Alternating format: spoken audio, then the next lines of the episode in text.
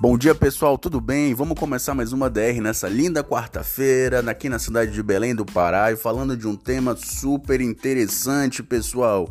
Mas antes de mais nada, queria convidar vocês a seguir o nosso canal Direito Raiz e as nossas redes sociais, Roberto Maués, Filho no Instagram para que você tenha acesso a todo o conteúdo de valor que a gente produz semanalmente. Tá bom, pessoal? Como sempre, a gente vai falar de um tema que é realmente focado no direito raiz, na raiz da atividade jurídica vinculada à atuação do advogado para poder passar alguns insights sobre o mercado e algumas coisas no contexto atual que a gente está vivendo.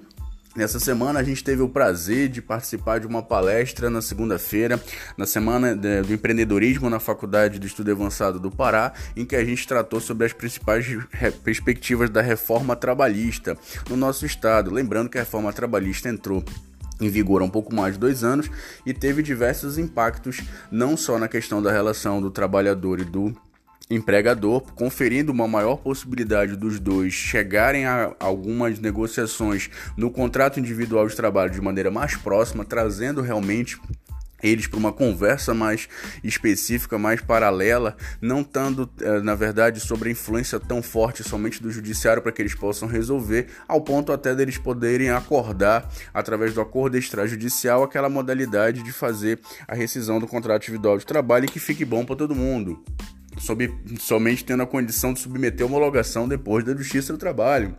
Então, foram ganhos expressivos que a gente pontuou em relação à reforma trabalhista na palestra que a gente fez na segunda-feira na FEAPA e eu achei interessante trazer um pouquinho para vocês para poder bater das transformações, ainda mais que a gente está agora na, com a MP 905, né, intitulado Contrato Verde e Amarelo, que acabou de sair, tá bem fresquinha, foi liberado dia 13 de novembro de 2019, ainda tá naquele período de 60 dias, podendo ser prorrogado por mais 60, mas que está tendo força de lei nesse período da sua vigência e que ela estipulou uma coisa muito interessante, até engraçada. Ela amarrou o início da atividade para aquelas pessoas que têm entre 18 e 29 anos e estão buscando o primeiro emprego, com uma possibilidade agora de que elas sejam inseridas de uma maneira mais rápida e um pouco mais fácil no mercado de trabalho, já que existe uma previsão. Isso é uma tratativa do governo federal no sentido de estimular ainda mais a contratação daquele jovem é, estudante que acabou de sair da faculdade, acabou de se formar, ou daquela pessoa que está saindo do colégio também, para poder conseguir chegar de uma maneira mais adequada ao mercado de trabalho. Lembrando que não acaba gerando uma reserva de mercado porque limitou o quantitativo de contratação para as empresas. Aquelas que detêm acima de 10 funcionários podem contratar até 20% conforme a avaliação do seu último quadro, que é referente ao ano 2019, e aquelas que detêm menos de 10 funcionários podem contratar até 2 sob esse regime do contrato. Então é mais uma vez um ganho, no meu ponto de vista, no sentido de tornar a relação entre empregador e empregado mais próxima, mais atrativa, inclusive a possibilidade de contratar, de formar novos postos de trabalho para continuar, inclusive, influenciando diretamente na possibilidade de trazer investimento externo ainda mais para o Brasil, para que a gente continue tendo um crescimento da nossa economia, pessoal.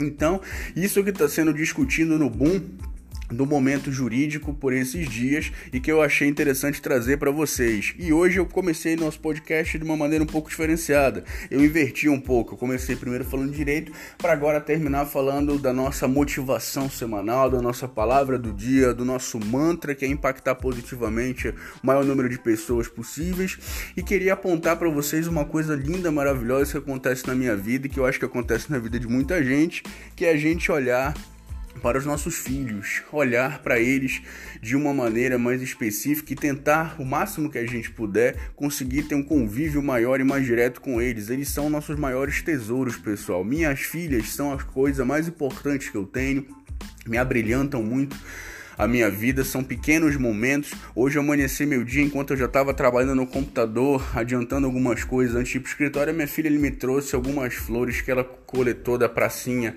que fica próxima da nossa casa e trouxe para me entregar. Olha, papai, pro seu dia. Então não existe preço para isso, é uma coisa maravilhosa. Então eu acredito assim que para que você seja um bom advogado, para que você seja um bom operador do direito, para que você seja um bom profissional, valorize os seus momentos com a família.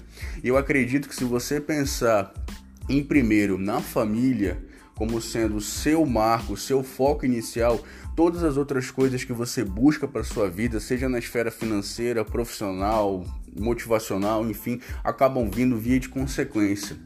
Então foquem na sua família, prestem atenção na sua família. Eu, por exemplo, eu me apresento como a primeira coisa que é mais importante hoje na minha vida. Qual é? Eu sou pai e sou casado.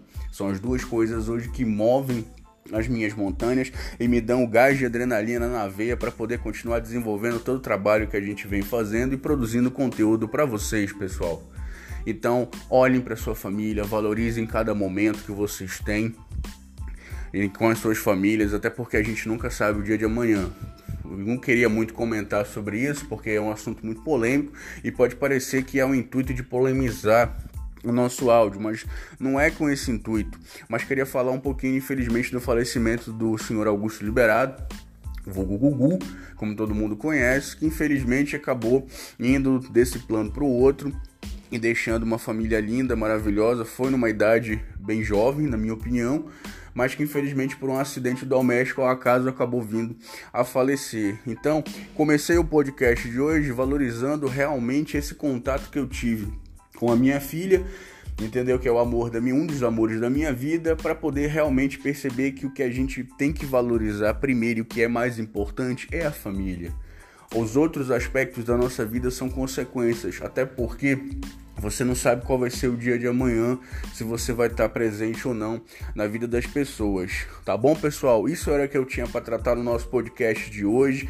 Entendeu? Era o que eu tinha para passar para vocês a nossa motivação semanal nessa bela quarta-feira que Deus, nosso Pai Todo-Poderoso, nos abrilhantou.